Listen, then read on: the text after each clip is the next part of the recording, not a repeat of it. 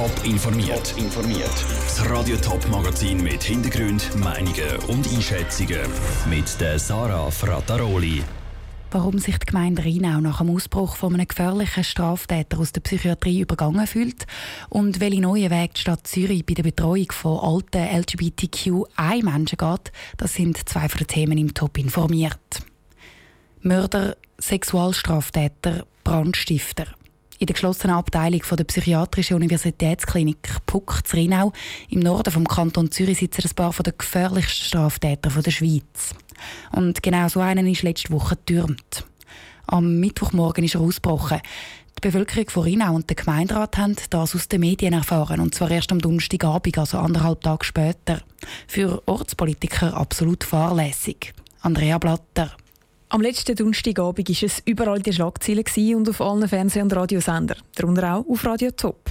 Aus dem Psychiatriezentrum Rheinau ist ein gefährlicher Straftäter geflüchtet. Der Mann ist ein 33-jähriger verurteilter Sexualstraftäter. Geflüchtet ist er schon am Mittwochmorgen und lange hat es niemand gewusst. Die Polizei hat am ersten Tag später informiert. Der Gemeinderat hat darum heute eine Mitteilung herausgegeben, wo er fordert, dass Pucking künftig schneller informiert. Das unterstützt Priska Telser, Präsidentin der Rheinauer SVP-Sektion. Weil so geht das gar nicht. Dann sind wir vielleicht auf Rhein oder von irgendwo und jetzt müssen Sie sich vorstellen, so einer bricht dann aus.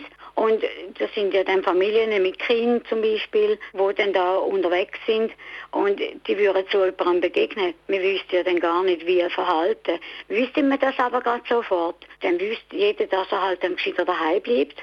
Darum hat es mindestens der Gemeindepräsident direkt von der Klinikleitung erfahren und es an alle Gemeinderäte weiterleiten, um die Leute zu warnen. Vielleicht mit einem Flugblatt oder über einen Kanal im Internet.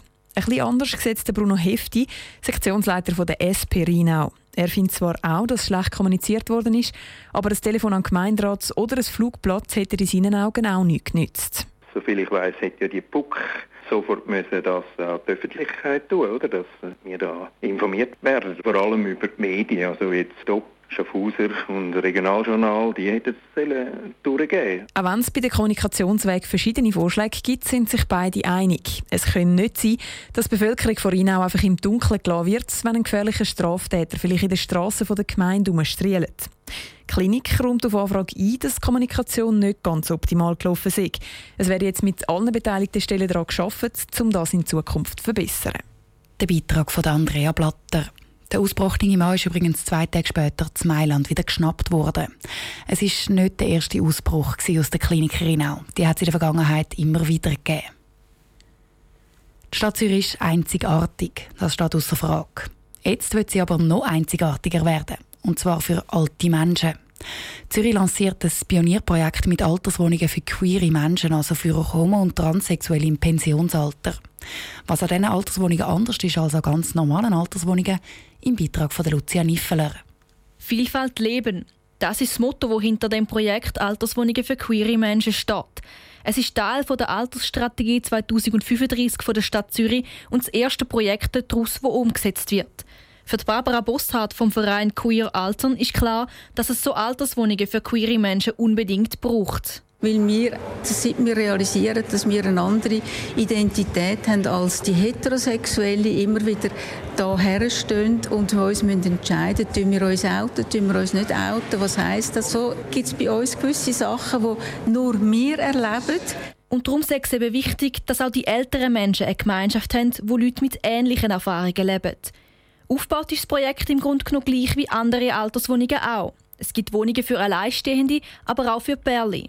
Und trotzdem gibt es auch Unterschiede zu normalen Alterswohnungen, erklärt der Stadtrat Andreas Hauri. Mit diesen 20 Wohnungen haben sie wie eine Community, wo sie dort natürlich auch können, ihre Freizeit teilen miteinander, wo sie können auch andere queere Leute dort empfangen. Sie haben einen gewissen Schutz dort, können sich gegenseitig helfen. Das ist ein spezielles Ambiente dort, wo wir festgestellt haben, das ist ein Bedürfnis. Und dem will die Stadt mit diesen Alterswohnungen gerecht werden. Die rund 20 Wohnungen für queere ältere Menschen sind aber nicht die einzigen, die im Espenhof gebaut werden. Insgesamt sind 135 Alterswohnungen und ein Spitex-Büro geplant. Damit Generationen durchmischt werden, gibt es auch noch einen Kindergarten für das Quartier rundherum. Lucia Niffel hat berichtet. Baustart für das Projekt ist 2023. In fünf Jahren sollen die ersten Bewohner dann einziehen können Das Neuhauser am Rheinfall gibt es schon. Jetzt soll er auch auf Arbon kommen. Ein Bus, der ganz ohne Chauffeur alleine durch die Straße kurft. Eine Studie ist zum Schluss gekommen, dass so ein selbstfahrender Bus zu Arbon machbar wäre. Was die Stadt Arbon, aber auch der Tourismus in der Region sich von diesem Bus erhoffen, im Beitrag von Sandro Peter. Vom Bahnhof über den Hafen durch die Altstadt, Richtung Sauermuseum und wieder rauf zum Bahnhof. So einen Rundkurs könnte der selbstfahrende Bus zu Arbon ab nächstes Jahr fahren. Der Stadtpräsident von Arbon, Dominik Dietzi, erhofft sich vom Bus vor allem, dass die Altstadt besser erschlossen wird. Er ist klein, er ist wendig, eben ist gerade ideal für die Altstadterschliessung. Darum, das ist mit dem Grund, dass wir so interessiert sind an dem Projekt. Die Erfahrung zeigt an anderen Orten, dass das eigentlich recht beliebt ist, oder? weil viele Leute dann einfach mal kommen, um zu schauen, wann ein selbstfahrender Bus ist.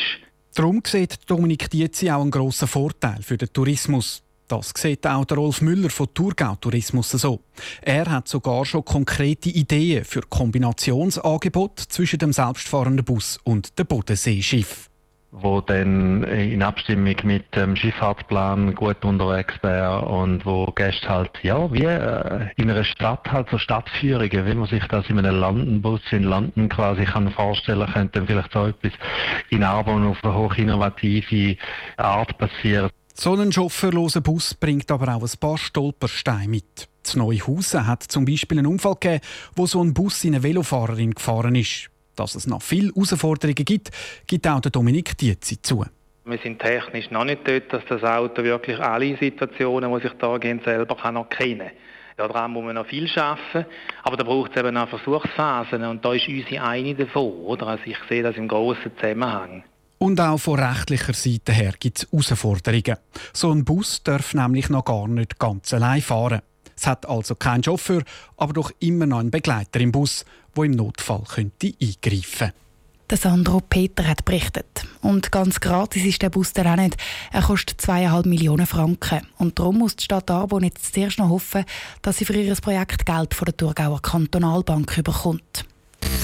Top informiert, auch als Podcast. Mehr Informationen gibt es auf toponline.ch.